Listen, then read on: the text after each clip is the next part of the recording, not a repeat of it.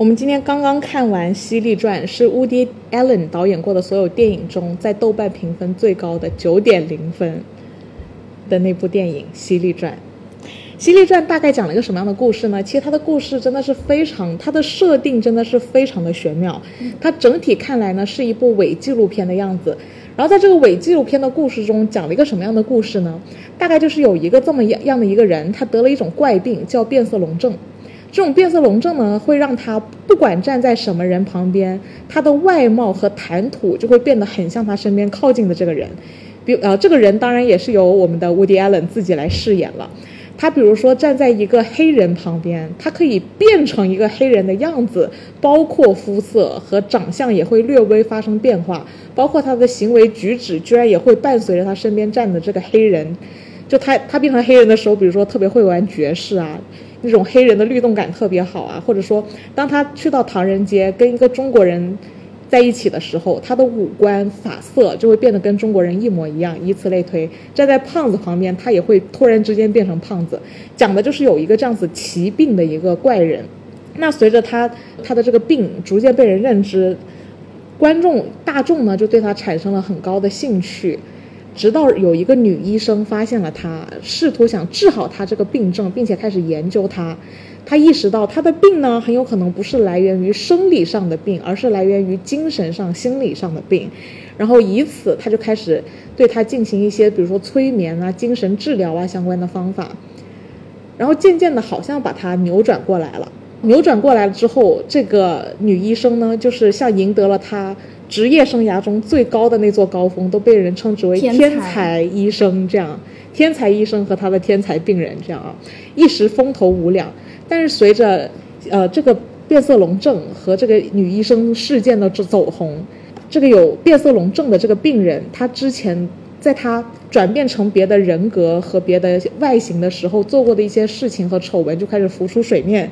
比如说有一个女黑人说，曾经跟是黑人时候的她。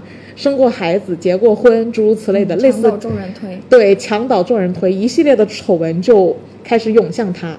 本来好像治好了她的这个变色龙症，她的变色龙症突然又复发了，她又开始跳转成不同的人格和形象。当然，这个时候她其实已经和那个女医生有点爱情上的关系了。所以女医生在发现她这个病人就消失了，因为他又开始变成各式各样的人，隐藏在各式各样的地方。但是女医生因为爱他。就一直没有放弃寻找他，然后最后在希特勒旁边发现他混迹在了法西斯的人群中，隔着希特勒的一篇演讲，两个人互打招呼，认出了彼此，让这个得了这个犀利呃得了这个变色龙症的人好像突然又恢复正常了，在希特勒的身边呼唤爱。他们当时因为惹怒了希特勒，希特勒就开始追杀他们，抢了他风头，抢了他的风头，他当时就要呃用战斗机飞回美国。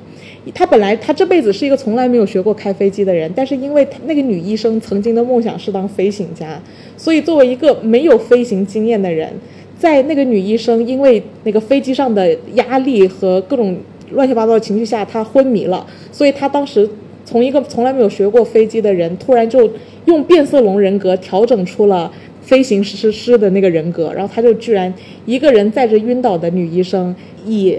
很很诡异的姿态，把那台飞机从德国飞回了美国。因为这个事情呢，又变成了美国的一个英雄，然后大家又重新接接纳了他，他也从此跟那个女医生结婚，然后幸福的生活在了一起。为什么《犀利传》他们这部作为一九八几年拍的电影，他们拍的时间段是一九二八年呢？一九二八年是一个很特殊的时期，是美国的繁华到达了一个顶点。但是马上迎来了经济危机和二战，在那个严重的经济危机，我们之前看高保奇人的时候做的那个功课，再到整个美国道德沦丧崩溃，嗯，连总统都说这个国家没救了，到罗斯福上任八天阻止经济危机。到他阻止完经济危机之后，几道法令的颁布和他的举措，让美国重回巅峰，拿下二战，打倒法西斯，夺得世界霸主的地位。短短的这个从一九二八年开始，就是美国经历了最动荡，就是高低起伏最剧烈的一段时期，不断的从高点走向最低谷，再到最高点。的一个这样子的时间段，然后你就会发现，其实犀利这个人物在这部电影中，他也是从一是一开始的备受关注、备受欢迎，到走向没落，到万人唾弃、苟延残喘，再到他干掉法西斯、重回巅峰，你就会发现他的这条轨迹啊，其实是非常像美国这个国家在那个时间段的发展轨迹。呃，这部电影它会有一点点让人想起《阿甘正传》，因为《阿甘正传》宏观来讲也是靠阿甘这个人物代表了整个美国的一个发展的个性、态度和状态和阶段吧。然后，所以它其实呃这一点很明显是有迎合美国这个国家的风气的。犀利也在这个故事中一直说，这就是 American way。但是其实回到这部电影本身，我们先来把这个宏观的宏观的思路，我们肯定是可以理解，就是类似阿甘这样的思路。他讲的肯定不是一个具象的人物和一个具象的病了，而是这个具象的人物和具象的病，对，都是一个更宽泛的指出。这部片我们看到中途，我们就已经可以知道他留下的那些小梗了。比如说，你们觉得这个所谓的变色龙病是病吗？我觉得变色龙病就根本就不能说是一种病。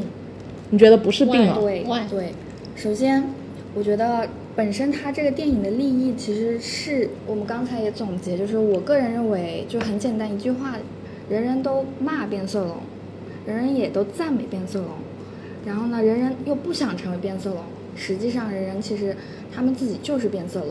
哦我们每个人其实在，哦，这个这个就很有点庄周梦哲学味周啊，对对，是。可以。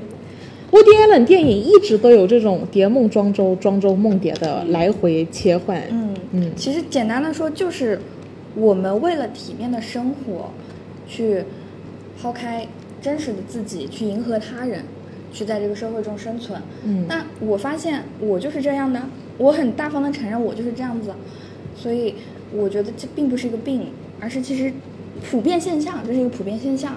所以整体来说，这个电影更倾向于它是一个，嗯，乌迪·艾伦想要展示它是一个个人主义的一个概念。对，就是他在演讲中不是说到一句，就是说让大家说无论如何你要成为你自己。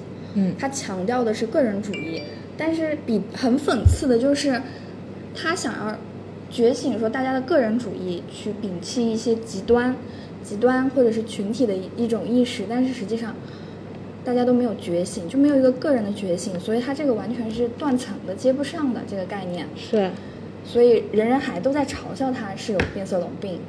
是这个就让我想到，我为什么会想到就“体面”这个词啊？我就是觉得我有一个超过二十年的一个发小，然后他就跟我说过一句话，就是说，就是他见证了我这么多年，就是辗转这么多城市生活，他就跟我说，他说，我觉得你到哪里生适应的都蛮好的，就是你生活都蛮好的。嗯，那我就是一个变色龙啊，对不对？哦，这个很有梗。对、嗯对，这个这个就是，我觉得我不是说，嗯，你这句话会引发很多人的共鸣。我不是说自己的就是生存能力多厉害，但是我想要维持体面的生活，我就去得适应那个环境，就是从来都不是说啊人改变环境啊或者怎么样，像那种毒鸡汤讲的，而是是其实是环境改变人的。事实上，乌迪·艾伦在这部电影每次站在讲台前说“你们要做自己”的时候，也是他其实未必那么自己，而是你做自己只是一种浮于非常表面的一种口号，嗯就是像催眠用的，他也是被呃一一段一段的剧情去牵动着去，需要他这么说，他就得这么说。是其实他虽然这么说了，但是这还恰恰证明了他还是变色龙。对他他真的做自己了吗？也没有。哎我个人理解是这样。OK，你觉得他是病吗？我觉得变色龙病就是一种病。嗯嗯，嗯，你看，一定要配上这么傲娇的表情是吧？变色龙听龙不见。变色龙这个名字取得多好，我来 Q 一下，好吧，对吧？取得多好，为什么它叫变变色龙啊？对吧？强调以及佐证变色龙就是一一种病。OK，这是有点辩证哈。因为我为什他么其实我觉得宏观来讲，它确实也像是一种病，因为他到最后还在吐槽这件事情。就是变色龙是这种是一种什么病呢？就像刚才讲的，它不是人类的病，我觉得它是社会的病。嗯，我觉得这种社会的病，就像淼淼刚才讲的，OK，他他说我就是变色龙啊，对吗？OK，我也是变色龙，我是变色龙的原因，是因为这个社会需要让我成为一个变色龙，嗯我才能够很好的活下去，嗯，我才能够，呃，活得像淼淼讲的，我要活得体面，嗯，我我需要一个变色龙让我去不停的适应不停的环境，但是我这种体面下是为什么我想要活得体面，而需要变成一个变色龙呢？难道这样需要让人类变成变色龙才能体面生活下的这个环境，这个变色的环境，难道不是一个病态的环境吗？我觉得这点非常值得讨论。这真的是病态的环境，还是说这就是自然的规律？对，就是自然的规律。我我是自然的规律。我们我们在前面就是有探讨过一些自然相关的话题哈，但是都没有探讨清楚。嗯，就像就像我们去之前探讨一个话题，就是什么是那个共性道德，对吗？对其实我们在这里也是一样的，就是这个变色变色的环境，之所以要变色，是因为太多的共有的东西了。嗯，共有的规则、共有的法则，以及共有的圈子，嗯以及共有的国度，就是大家会把无限条的建东西变得有线条。变得变得所有的有线条，你是这个国家的，他是那个国家的，女就是人类分成了女生、男生，呃，感情分成了爱情等等一系列的。嗯，难道这些分的这些东西、这些规则，不正是因为让我们变成一个变色龙，才能够很好活下去的一个比较病态的变色环境吗？啊，等等，这里我觉得就是要 debate 一下，嗯，因为呃，把人分成男女这件事情，宏观来讲不是人类刻意要分的，而是我们从自然的层面、生理的层面，嗯。是天然有这个区隔的。就是有区隔可以有嗯区隔，但是当你强调一件事情的时候，嗯。就会自动的让我们人类，就比如说男生要跟女生结婚这件事情，嗯。对吧？就是慢慢的会让这这些慢慢的就就禁止了男生喜欢男生，OK，女生喜欢男生，这慢慢的它就会变成了一种比较病态的环境，一个、嗯就可我可不可以理解为就是、嗯。就是，啊、如果说环境有问题，需要改变的不是人，而是环境。对，我觉得这个，嗯。我之所以觉得变色龙是病，是不是说变色龙人类去，就是我们每一个人，呃，都是变色龙这件事情是病，而是这一个变色龙的环境，我觉得它是病。我觉得这里还是有点模糊。你要知道，变色龙这个东西，它就是基于环境才会变色的，这也是定义。不是这是自然规律。你说变色龙基于它的环境它会变色，对，是因为变色龙它本身也是为了生存，没错。对，所以说那个生存的，它需要生存的那个环境，嗯是我觉得是生生态病，嗯，这是生存法则里面的病态。我觉得这里没有病态的东西啊，因为你会发现，呃，自然它，自然它就是一个生物随着自然而产生区隔，这件事情怎么会是病呢？嗯可不可以理解为危墙？就是君子不立危墙之下。你也可以这样讲一点点吧。我觉得就是很、很多时候就就比如说像我像我们哈，这一点我跟淼淼是比较像的。就就比如说很多我身边的人也跟我讲过，就是说我其实去到哪里都可以生活的比较好，他们也比较羡慕我，就是把我放在哪里都能够适应能力超强。对，都可以自然的长长起来。但是其实我也并不是一个这样子的人，就是就像淼淼一样，就是其实我们都知道这是危墙。对，都是都是需要都是这样子的环境造就了我们需要成为这样子的一个人。呃，我觉得这里还有一个更大的前提是放在了环境造就我们成为这样子的人，就是我们是以生存作为目的，对，而且这是共性目的，这是自然规律，嗯，这跟并不并没关系。嗯，生存是我们的目标，无论如何我们都要生存下去。我们改变不了环境，我们就只能配合环境改进行改变。嗯，但你的意思是我们为什么不改变环境，对不对？环境里是有病的。你也可以这样说，但是你从某种你把这个环境放大的话，这环境没啥毛病，但是环境放到细节里面，这细节就是毛病。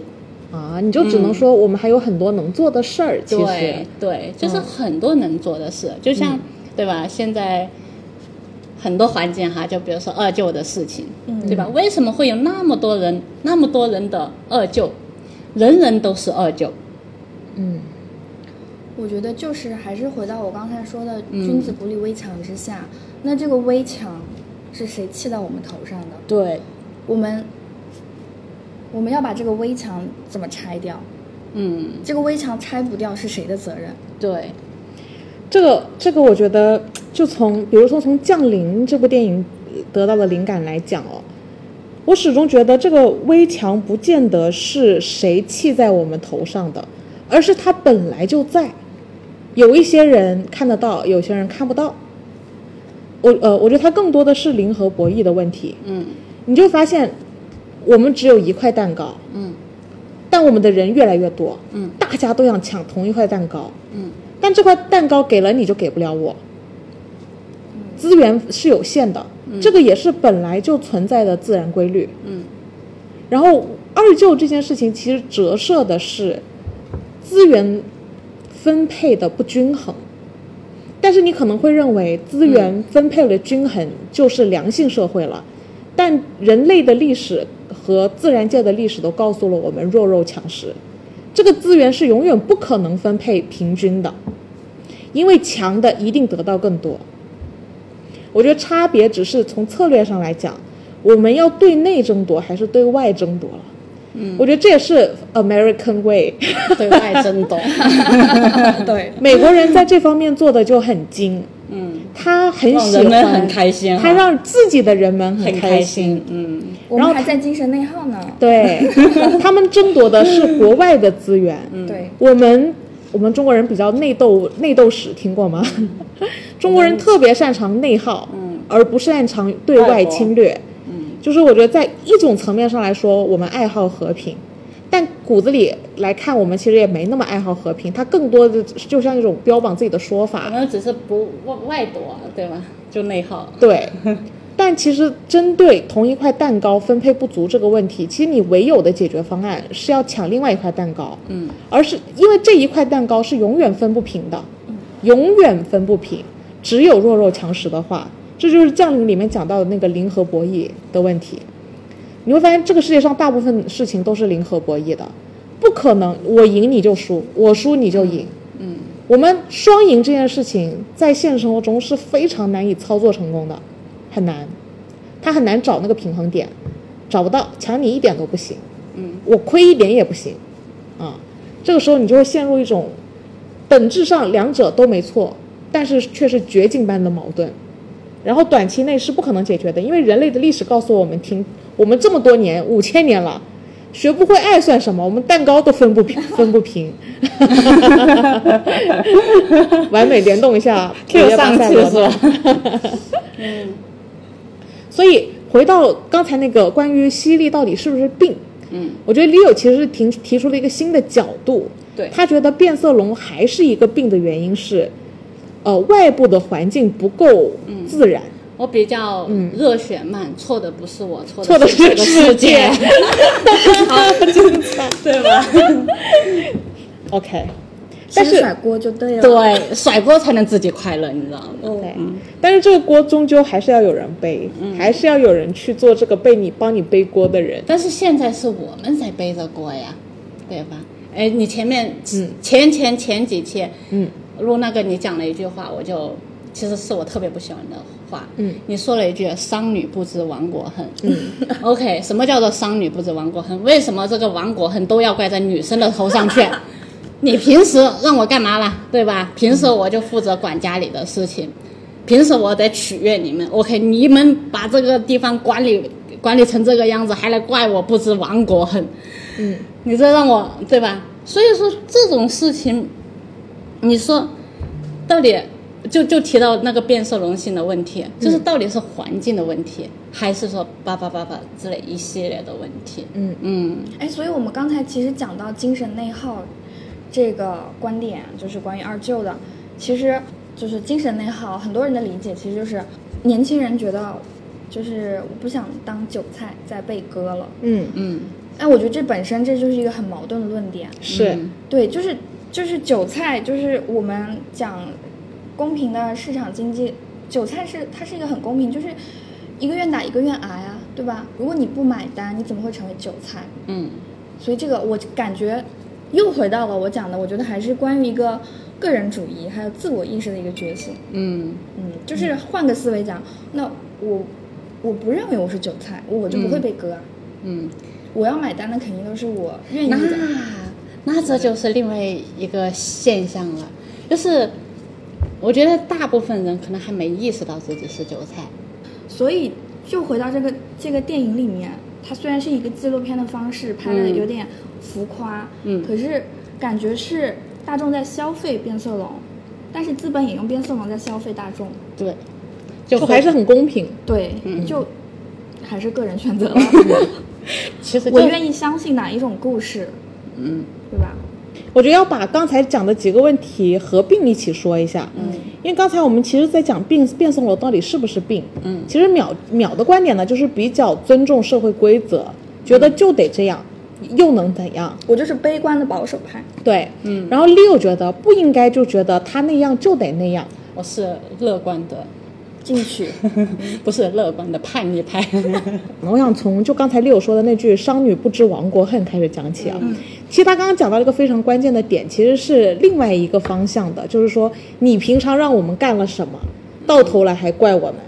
对对吧？它其实重点是在这个地方，就是还是环境错了，塑造这个人格的模板有问题，嗯。导致这个模板才会这样。所以你到头来，你作为制定这个模板的人，你不能怪你自己制造出来的用模板制制造造出来的那个一系列的那个东西。嗯，所以到头来，Leo 的观点其实是这个模，对。这个机制，这个壳有问题。这个机制和这个壳，它是变色龙，嗯。它制造了一个变色龙的壳。就那个病是指这个机制的病。对。啊，我听明白了、嗯你的观点现在啊，然后所以呃呃，从这个角度来讲，呃，如果把变色龙这个问题放在一个个人的身上，它好像不太是个病。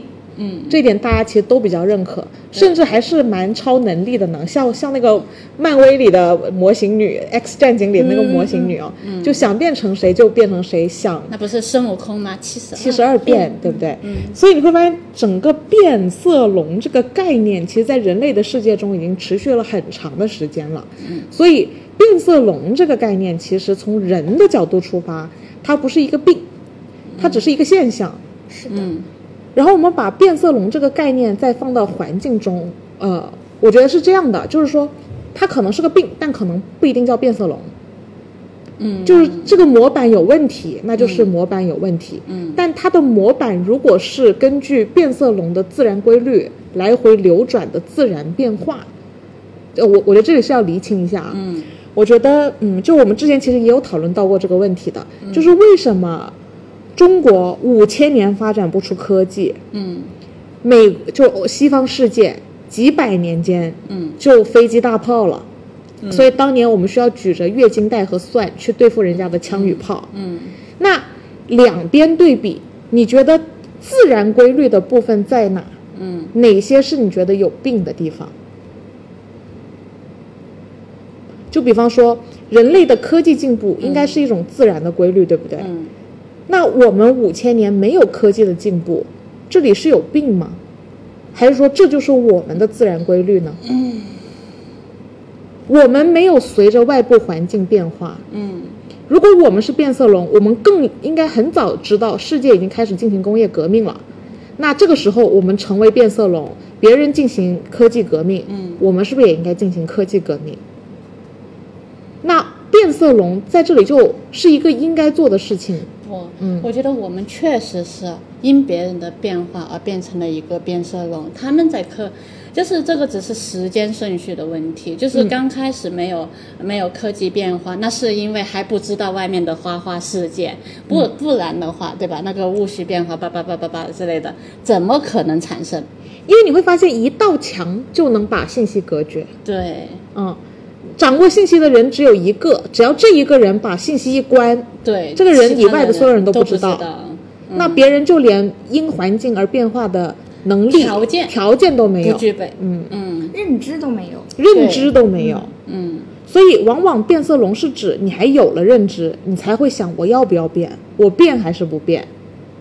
也就是说，嗯我觉得很，我觉得其实听完你的观点，我反而更觉得，呃，变色龙可能不是病，嗯而是不变，或者就是因为这个《犀利传》它中途有一段就是属于矫枉过正，变成固执己见。它有一段啊，就是别人但凡有个跟他不一样的观点，他还要把别人暴打一顿。嗯，这是他从一个极端走向了另外一个极端，从非常变色龙走向了个非常不变色龙的对立面。嗯这个这个精神病人是有过这么一段细节小细节的但。是他最开始的时候，其实他有说到，就是、我觉得。嗯就是我改变了，融入到大家，然后人们才能喜喜欢我我。嗯你觉得这个环节是病吗？就是要让别人喜欢我这件事情。我觉得不是病，嗯就是这个可以根据他变成了不同的角色，我们可以体体验到，就是就是一是因为种族嘛，一个环境影响，就是他是犹太人，然后还有就是原生家庭的影响，然后包括可能男女之间的关系、婚姻之间，就是不同的就是社会关系对他这个人所产生的影响，然后迫使他去想要去融入到，就是想要在每段关系中扮演好自己，嗯嗯，所以成为变色龙。所以我觉得这不是病啊。，OK。嗯呃，你你讲到原生家庭这个环节的时候，我觉得有一个地方也特别有意思。嗯，如果把乌迪·艾伦演的这个犀利，把它当做一个彻头彻尾的折射，嗯就是彻头彻尾到他可能真的不是因为小时候有那么悲惨的原生家庭，嗯才能有这段后面的这个变色龙的能力，嗯而他就是个彻头彻尾的折射的时候，我当时一直觉得他在讲，呃，我哥打我，嗯我姐打我哥哥和我。我爸爸打姐姐和哥哥和我，我妈我我妈打我爸爸、哥哥、姐姐和我，我邻居打我们全家。从我当时看到这一段，我都笑了，因为我觉得他如果是个彻头彻尾的变色龙，这段话其实是在折射别人想听到的关于你原生家庭不好嗯的故事。因为你会发现，我就西方研究精神学的那一套法则，就是很喜欢追根溯源。你是谁，是你的原生家庭造成的，你就是谁，摆脱不了，这辈子你都摆脱不了。但这一点其实也特别像别人希望听到的那个故事。他在这部片中有一个地方是跟这个环节有呼应的，嗯，就是那个女医生治好了这个女病人之后，不就成名了吗？嗯，然后访问女医生妈妈的那一段，我又笑了。嗯，那个主持人一直想听到的故事是。呃，一个很励志的故事。你们全家为了让这个女医生上好的学校，经历好的教育，牺牲了很多。结果她老母亲说：“没有啊，我们家很有钱，所以什么都没牺牲。”然后呃，主持人说：“我我我觉得这个女医生的爸爸作为一个很普通的那个商人，应该很为他女儿自豪。爸爸吸吸毒，吸毒呃不是酗酒，我他爸爸脾气脾气也不太好，就反正就你会发现大家其实会有一套既定的希望听到你原生家庭的故事，把它包装成一个怎么样的怎么样的，也就是说，我觉得这个犀利可以把它当做。因为我们呃，其实还有一个环节就是讨论他到底有没有治好这个病，嗯。犀利到底有没有治好过这个病，嗯。所谓的医生进入到他潜意识，好像听到了他原生家庭的故事的这一段，可能也只是因为他长期待在了这个医生旁边，他变色龙的那个基因察觉到了，对。医生想听到这样子的被催眠后的原生家庭的故事，对，所以我觉得其实有个呃，其实另外一个其实挺值得讨论的问题就是，犀利这个人在这部电影里的这个变色龙病有没有真的被治好过？这是第二个问题。这是第二个问题，你觉得呢？没有，没有我觉得没有被治好。过，我也觉得没有被治好过也觉得没。被治好过。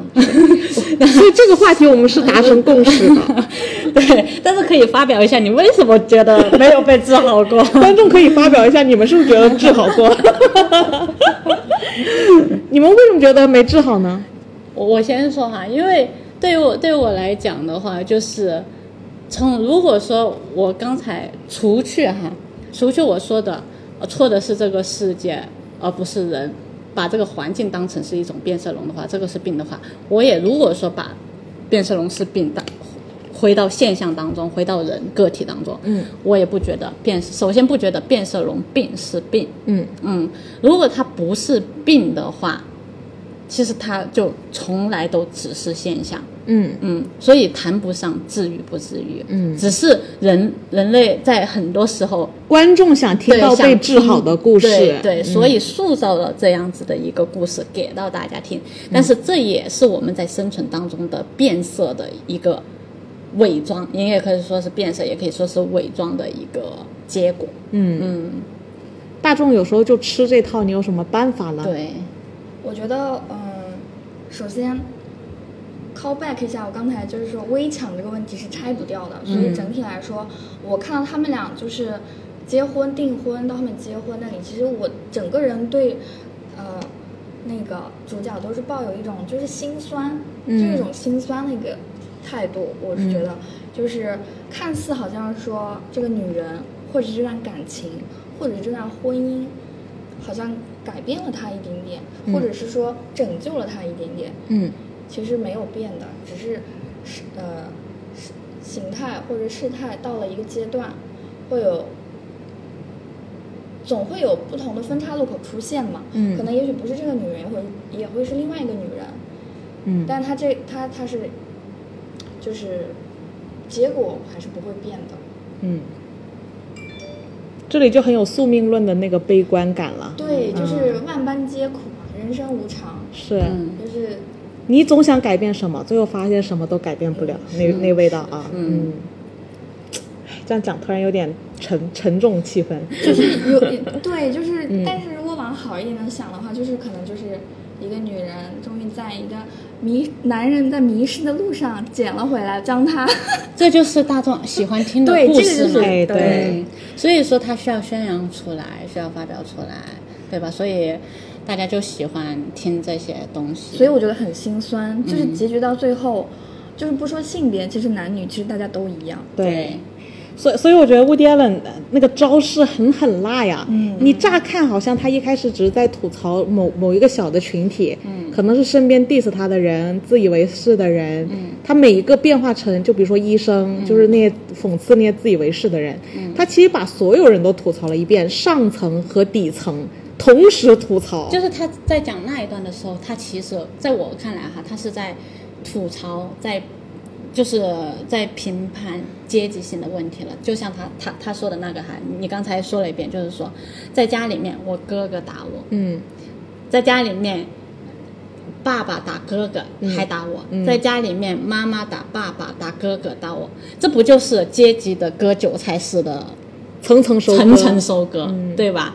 只不过说，对于伍迪·艾伦他在里面的形象，他属于是阶层的最底层，所以他被任何的一个阶层所利用，利用。嗯，要你上就上，要你我觉得下就下，，其实他就是整个就是最底层的人的，其实我们的生活状态或者家庭环境也好，就是浓缩到他这一个人身上，嗯会展现出来给观众看。嗯。嗯，因为我们其实也呃提到了他，他之所以用一九二八年，是因为要等同西利这个人和美国的命运。嗯。其实美，我觉得你刚刚讲的这个东西更像呃生态链、自然规律。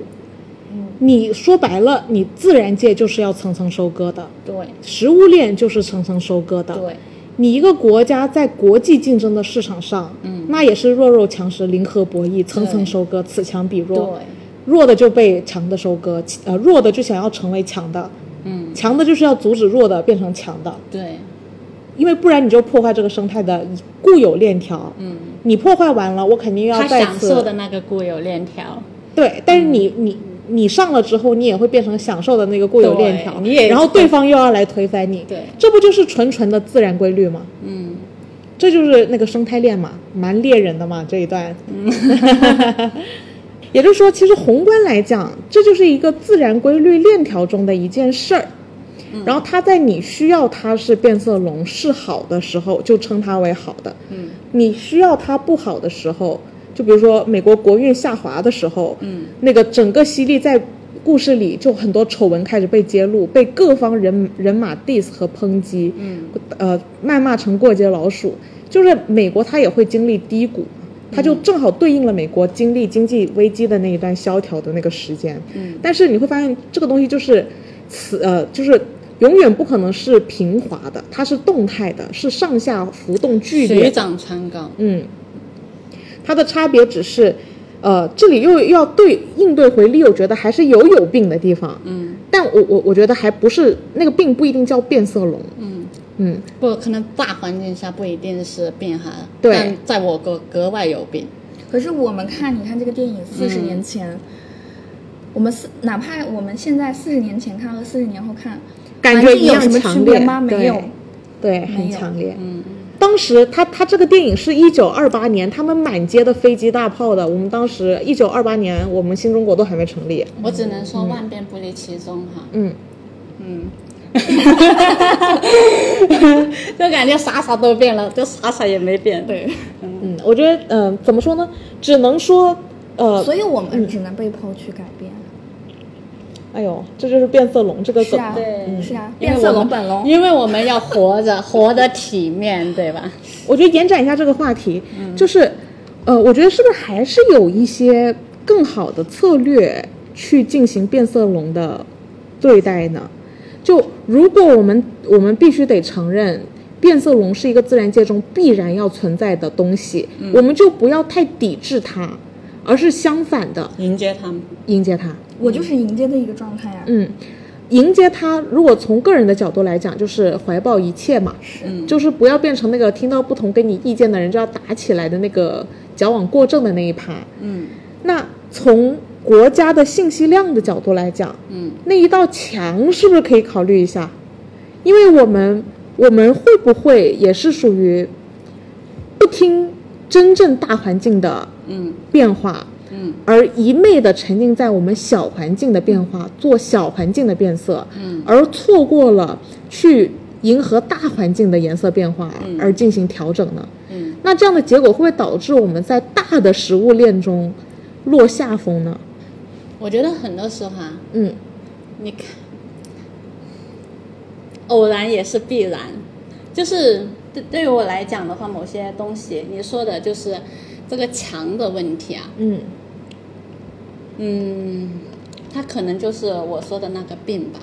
对，我觉得你其实说的病是这里，而不是变色龙那里。对，嗯所所以导致人人都有病，某些东西呈现出来，它就这种病态性的东西，它就会特别的明显，你知道吗？我们其实很多人都知道，都知道，对吧？你你变色的环境，呃，更加的五彩斑斓，我可以变得更五彩斑更五彩斓。斑斑斓一点点。但是如果你在这样子的环境下，我只能变成红橙黄绿，你怎么让我去面对那些五彩斑斓的世界彩斑斓的，世界？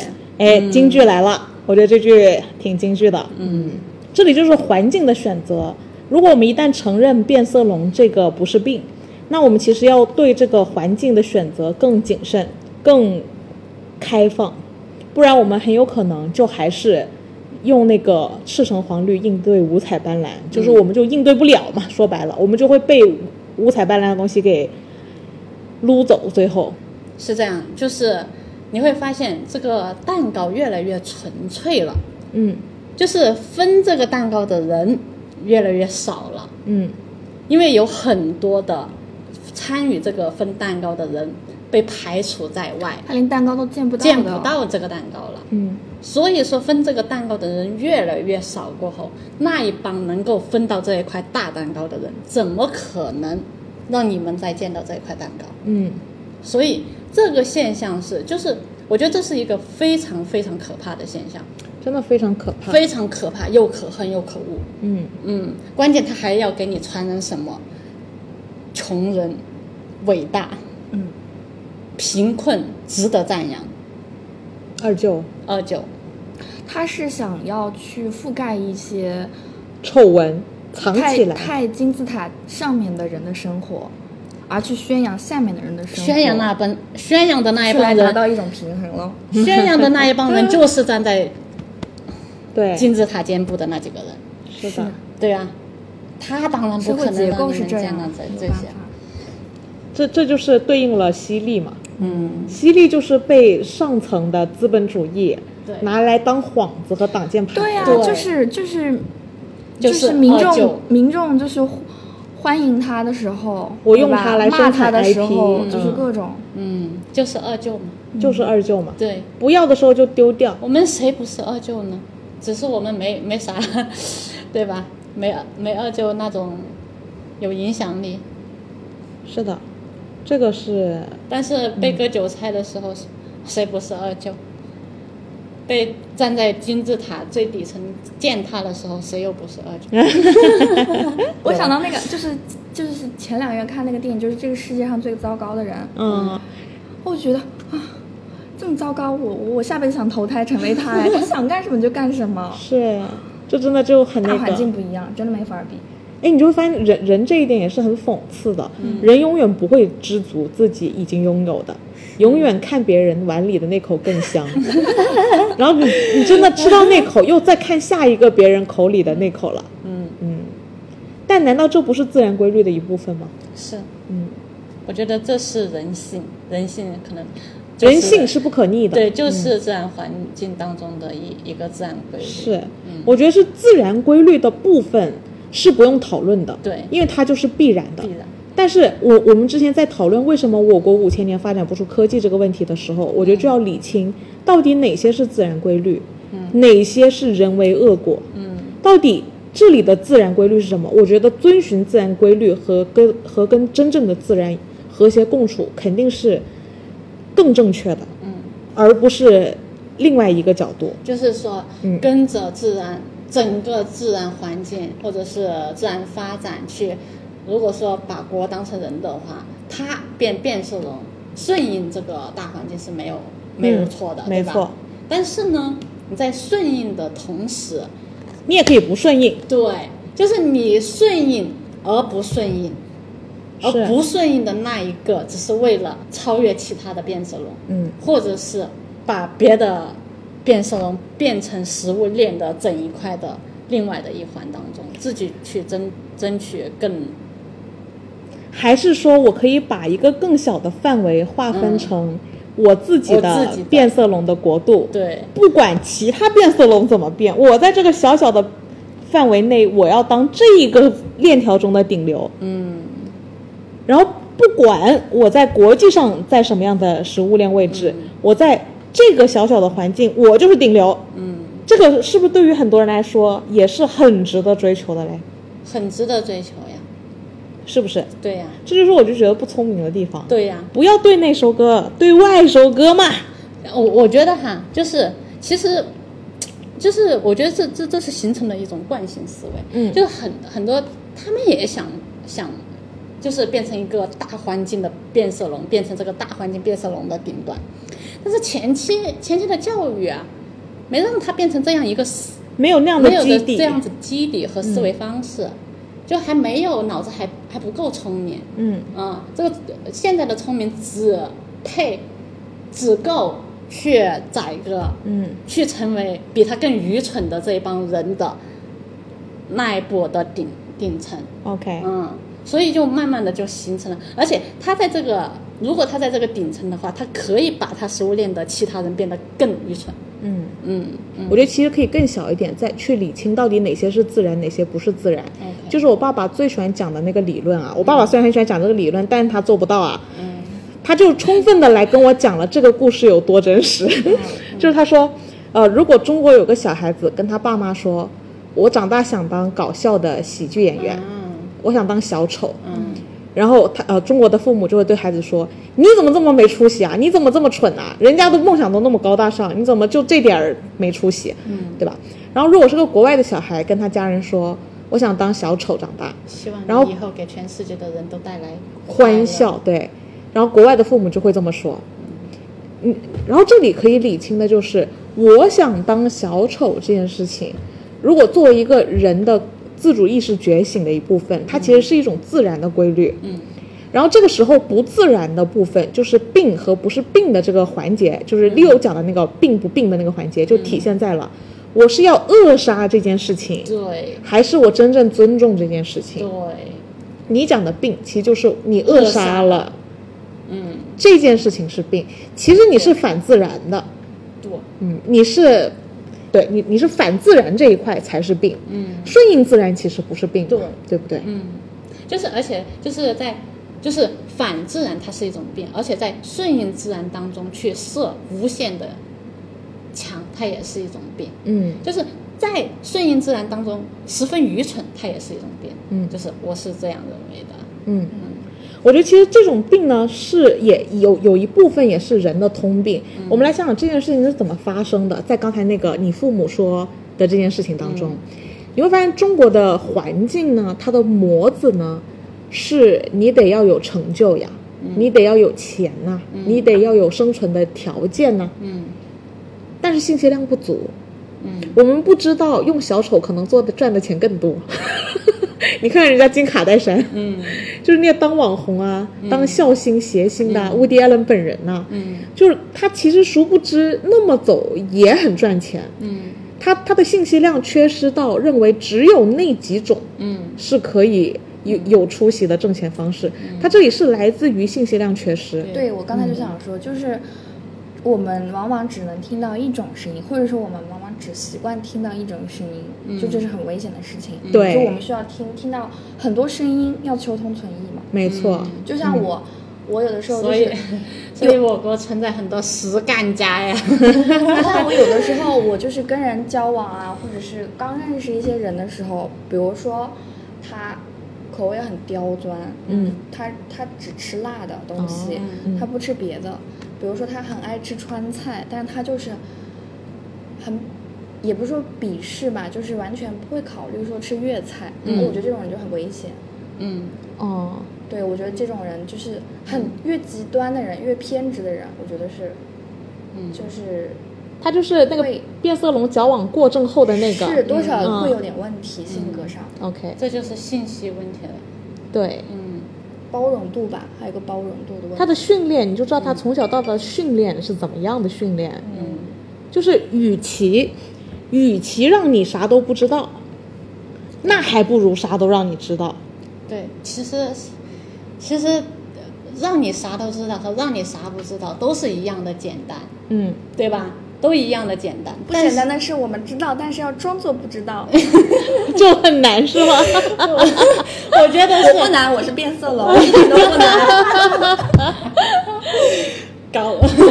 好搞笑啊！那我们发现乌迪安冷其实乍看做了一个吐槽变色龙，最后是在歌颂变色龙，而是在吐槽那些不接受不接受变色龙的人。对啊，就是嘲笑你们，阴地狱你们啊！又骂我，对不对？你们又骂我，又赞美我，嗯，又笑话我。是，其实你们就是羡慕我啊，然后还得装不不羡慕。对，笑死了。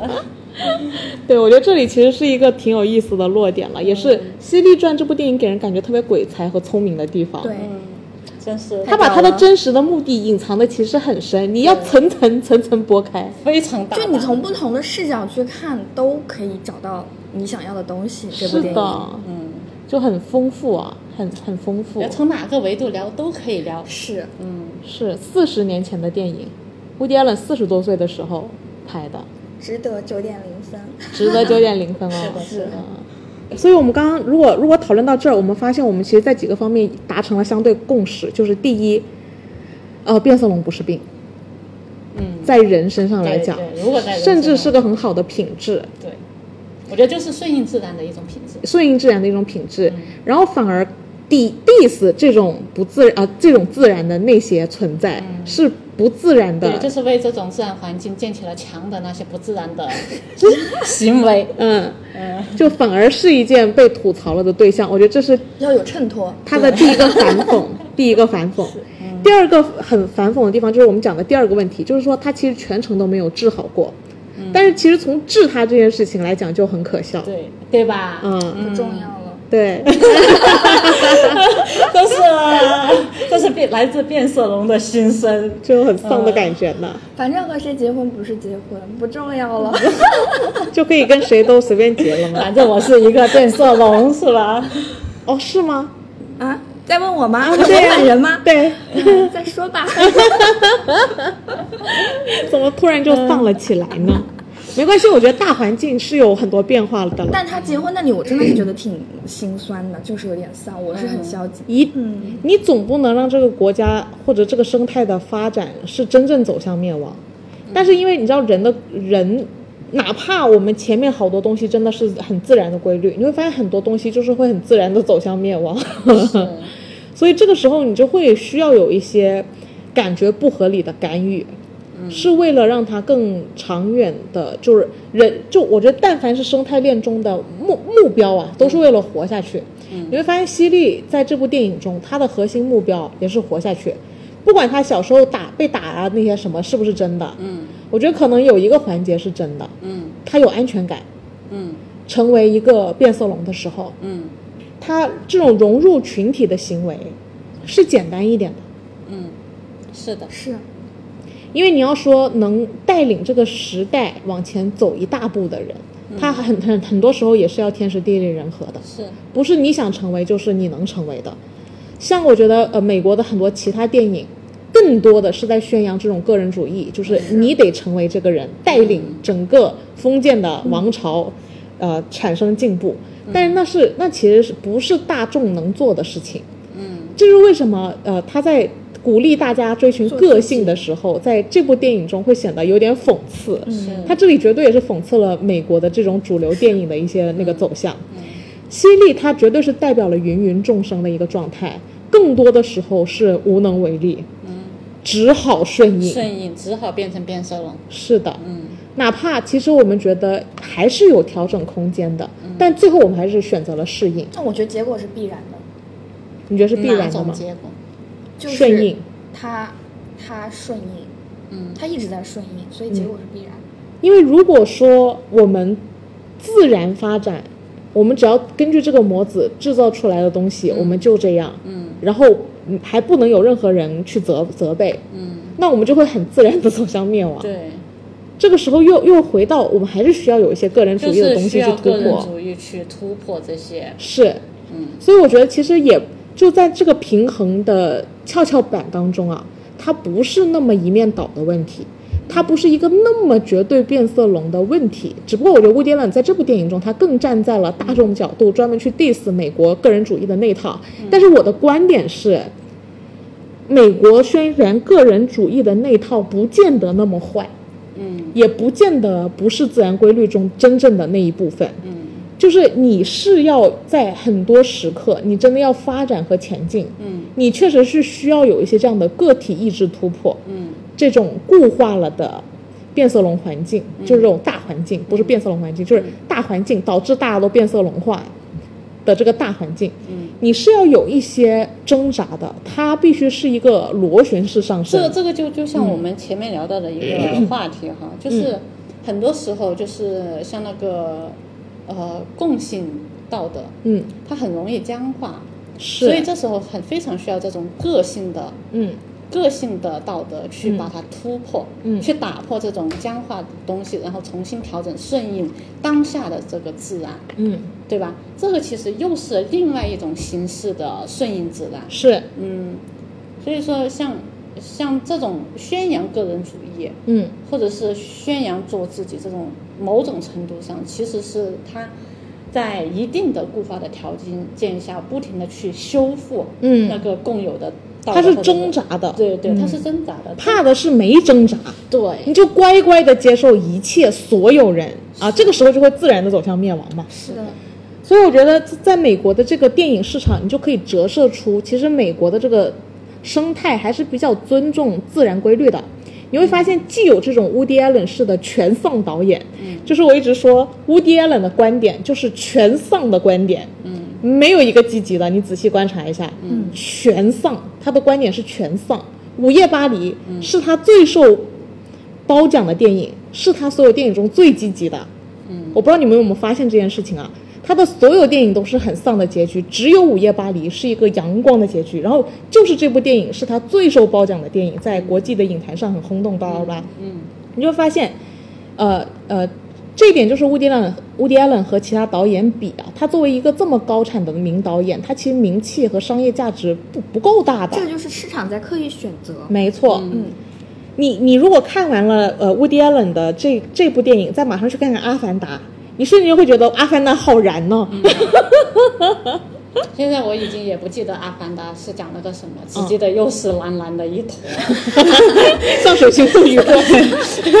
呃，那讲《泰坦尼克号》好了，他们同一个导演拍的，就他最后还是有女性主义崛起的，就是他还是有突破的。也就是说，从大大环境的角度来讲，嗯我得有人唱好，我也得有人唱衰。对，怕的是只有人唱好，或者只有人唱衰。还怕更怕的是，有的人就想让把坏的唱成，把衰的给你唱成好的。那就是真的挺可怕的。这个就更可怕的是，还没有人出来 diss 他，还不给 diss 他。不给 diss，就是这个很熟悉啊，我们 身在其中。不就是我们的电影市场吗？这种就是我眼中的不尊重市场自然竞争的规律。嗯，呃，我觉得像韩国，它那个电影审核制解放了之后，电影发展的很蓬勃嘛，然后直接让他们可以叫板好莱坞的电影。韩国就是我什么都敢拍，嗯，但是我就是不敢，啥都禁止。对，但我就是不敢。但是我们呢，我们什么都不敢拍，我们也不敢。但是你会发现差别就是，它是国际竞争自然规律的问题。有些东西在我们国内叫好，出国就成了。我觉得在这方面，韩国是非常聪明的哈。对它让市场去竞争，首先竞争你大环境食物链的顶。对某一个，但是你内部给我乖乖的哈，对吧？内部乖乖的，咱们去外部竞争竞争，对吧？这是我可以理解啊，对吧？这我们可以理解。他们国家也是主张文化输出嘛，日本也是嘛，我们国家口头上也是嘛，但是操作的配合上就是走反方向的，这点好矛盾。断断层啊。前段时间那个什么马马什么群的那个，你们知道吗？马什么群？迪迪沃的那个，哎，我觉得那个好无聊啊，好无聊，超级无聊。我跟你讲，我这次就是要讲这件事情，我必须讲讲，因为你们知道时尚对我来说有多重要。嗯我很想说，那条码头裙，如果你叫它抄袭，在座的各位穿的背心啊、衬衫啊、polo 衫，你哪件不是抄人家西方市场对的？的，哎，我真的是无语死了。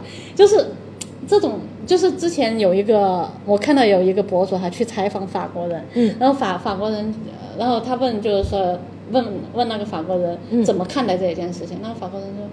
这不正好吗？这样可以把你们的文化宣传出来呀、是啊多聪明啊这个才是非常聪明的做法，对吗？是的，你说你平时你们自己不懂得宣扬就算了，是的，人家帮你宣还传，你还还不能借机上市，这种人真的是蠢的要真的。是蠢的要死。哎呦，我真的是，没有，办法，这就是总是听一种声音的后遗症，没就是什么错事情都很敏感。是嗯是变成了一种惯性，僵化的惯性了。对，真的是脑子不聪明，真的做啥事都不行，是啊。连借机宣扬文化都不不会。你看看这搞得大家都不愉快。因为关键是我们国内其实也没有引发特别大的反响，对于中国文化这件事情，我我觉我觉得我们就是偷发育嘛，猥琐发育，猛烈输出对外，好吗？这个其实好简单可以解决的，但是我们到头来，你看回到我们自己的手里又真香了，我们最后还是去买迪奥的那些包，对，其实变相又还是为迪奥进行宣传了。是呀？西装、polo 衫、墨镜，墨镜，哪些是我们中国文化的？包包、鞋子。哪个不是？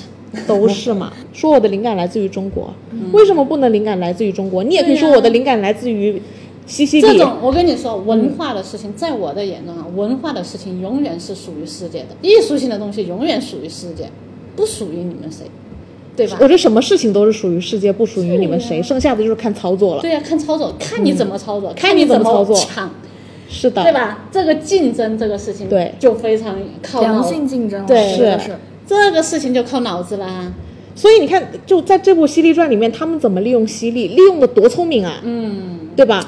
他火的时候我出周边，对，借机上市，这就对是他糟的时候我出新闻，啥都赚了，对，啥都赚了，这个才是赢麻了。赢麻了是什么，叫赢麻了？嗯，对吧？就是他这个策略还是很重要的。不不然一下，对，一向平稳，我们又赢麻了，这个叫赢麻了吗？我们就很喜欢口头上说啊，对，我们本来就是，其实人人都是了，你会被强迫成为一个变色龙，要么要么变，要么死嘛，对不对？嗯，不在沉默中爆发，只就是在看你成为沉默中灭亡。变色龙怎么样生活吧，对，选择什么样的生活方式。就看怎么样的环境吧，我们变成什么样的变色龙。我觉得如果呃上升到这个层面，这样乍看这是一部很消沉的电影啊。我觉得是的，但是如果放到跟就不要只看 Woody Allen，、就我们的视野也不能自己关在了 Woody Allen 的这个小世界里。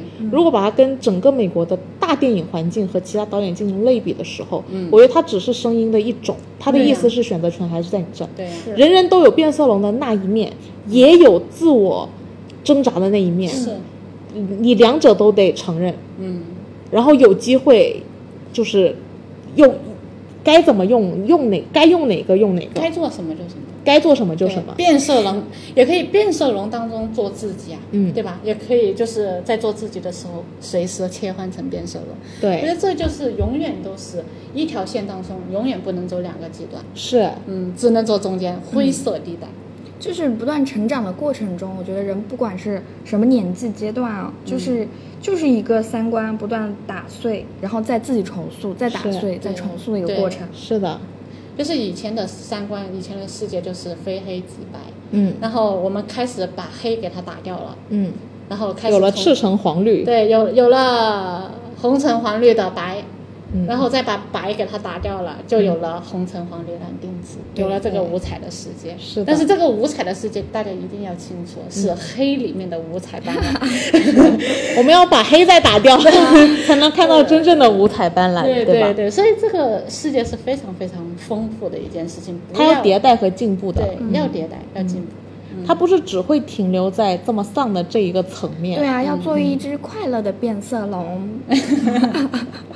或者说这个变色龙这部电影就是提醒你，呃，有这个存在，但是你得警惕，对对不对？对我们一方面得承认它，一方面又得警警惕它，对，嗯，所以你看这样是不是没那么消沉？是，毕竟是一种乌迪·艾伦式的反讽，嗯，他其实就是一个很前后自我挣扎的人。他的标签是喜剧嘛？乌迪·艾伦的所有电影乍看都是喜剧，其实都是悲剧，这不是像极了我国伟大的周星驰吗？那个站在巅峰上不倒的男人。他的每部电影你仔细看看都很悲情哎，好悲凉哦，很悲凉哦，嗯都唏嘘，唏嘘，真的是唏嘘。打着一个搞笑的幌子，关键关键是大家都一直在笑，这更唏嘘。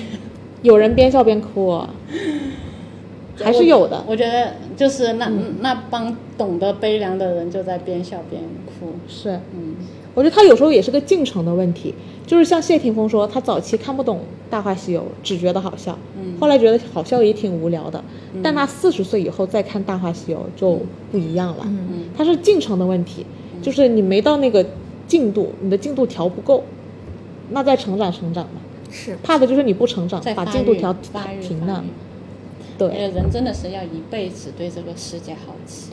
一辈子成长和进步，嗯，嗯，这点真的很重要，要对永远对所有事情既能接受，又要要怀疑，又要怀疑，既接受又怀疑，还要思考。然后再思考，嗯，然后再选择。对，他他那个 input 嗯是一个必然的前提，永远不要停下 input，就是输入的脚步。嗯同时，你输入之后是要进行自我转化的，然后你转化后会有个 output，但是你永远也不要把你这会儿的 output 当成一个真相和绝对的真理。这个 output 会随着你 input 之后的内部转化的升级迭代，而产生新的 output，嗯，输出结果。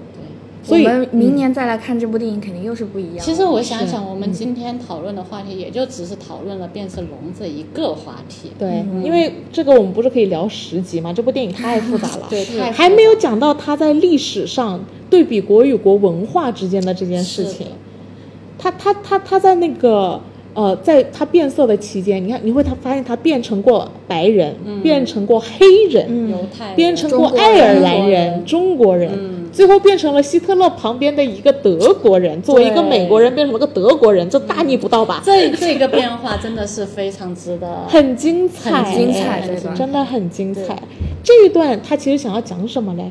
因为在这部片里面还有几个很有意思的细节，就在他变成各国人的时候，就兴起了两波组织，一波组织认为他是联合国，就这一个人物代表了一个联合国，嗯他就是多种族混杂，嗯一个很美国 idea 式的国度，嗯就是自由的各国人民组成的国度。嗯但是后面呢，又被另外一拨人兴起，嗯认为他就是应有违道德的。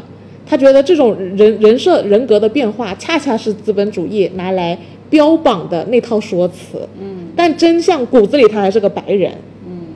嗯，就他整个身份的象征，在这部片里穿插的太精彩了。穿插的太精彩了。嗯对，呃，而且像这这部剧真的，哎，真的是可以聊好多好多的东西好多西，好多就方你方面入手。是很精彩。你嗯你，我觉得都可以按其中的一帧一帧的来，然后勾起一个话题来聊。就一个角色一个角色的拆嘛。对对，一个角色一个角色的拆，或者是每一段，它每一段，或者是某一个台词，你都可以拆出来，变成其中的一个大话题。我觉得《犀利传》它这部电影真的非常多值得挖掘的地方，我们还有好多东西根本来不及讲，包括它的历史线，包括它的国与国之间的竞争线。但是我们哪怕就只从它最标题的变色龙线，就是哪怕光从犀利变色龙这个概念，就会给我们带来一种层层的体验，像剥洋葱似的，一层一层剥开来，都是一个新体验。嗯，我们其实就只问了一个问题：对，变色龙是不是病？病其他的都还没有做任然后何的解治不有没有治好过？嗯在这部电影里，其他问题都还没，还没来得及展开，对任何这部电影的其他所有的东西都还没讲过，只讲了两个问题。是的，我我我们设定一个目标好了。嗯，如果说我们的这一期单集的播放量，嗯有一天破五千播放量，嗯单集哦，嗯，我们就出加更。好可以。然后如果它反正没到五千，我们就不加更，然后我们就把《犀利传》这个问题先点到为止。然后就就说明了国内的市场的人并没有那么多人知道《犀利传》，也可能并没有那么多人那么在意乌迪艾伦。那我们可能就要用别的方法 是并没有。那那么多人这么聪明，你这样 diss 了很多听众哦。那就是呀，怎么样？这一段我不剪，我要放进去。剪掉。不剪。好，那那我们今天就事，能看到我们的都说明，嗯，是。对吧？嗯，还是有一定的转化对。沉淀的，对，是对薇娅的感兴趣才会点进来嘛。所以我们要尝尝试一些别的导演了。嗯，嗯，好，王家卫，王家卫下下一期啊，一周王家卫一周一周 Woody Allen。嗯，然后我今天我们《犀利传》就暂时先聊到这儿了。先先打个，省略号。对，打个头，开个头啊，《犀利对，传》。开个头，可能还可以聊十年犀利传。《犀利传》对，常看常新。是好的。那我们今天就先聊到这儿了。嗯，拜拜，拜拜晚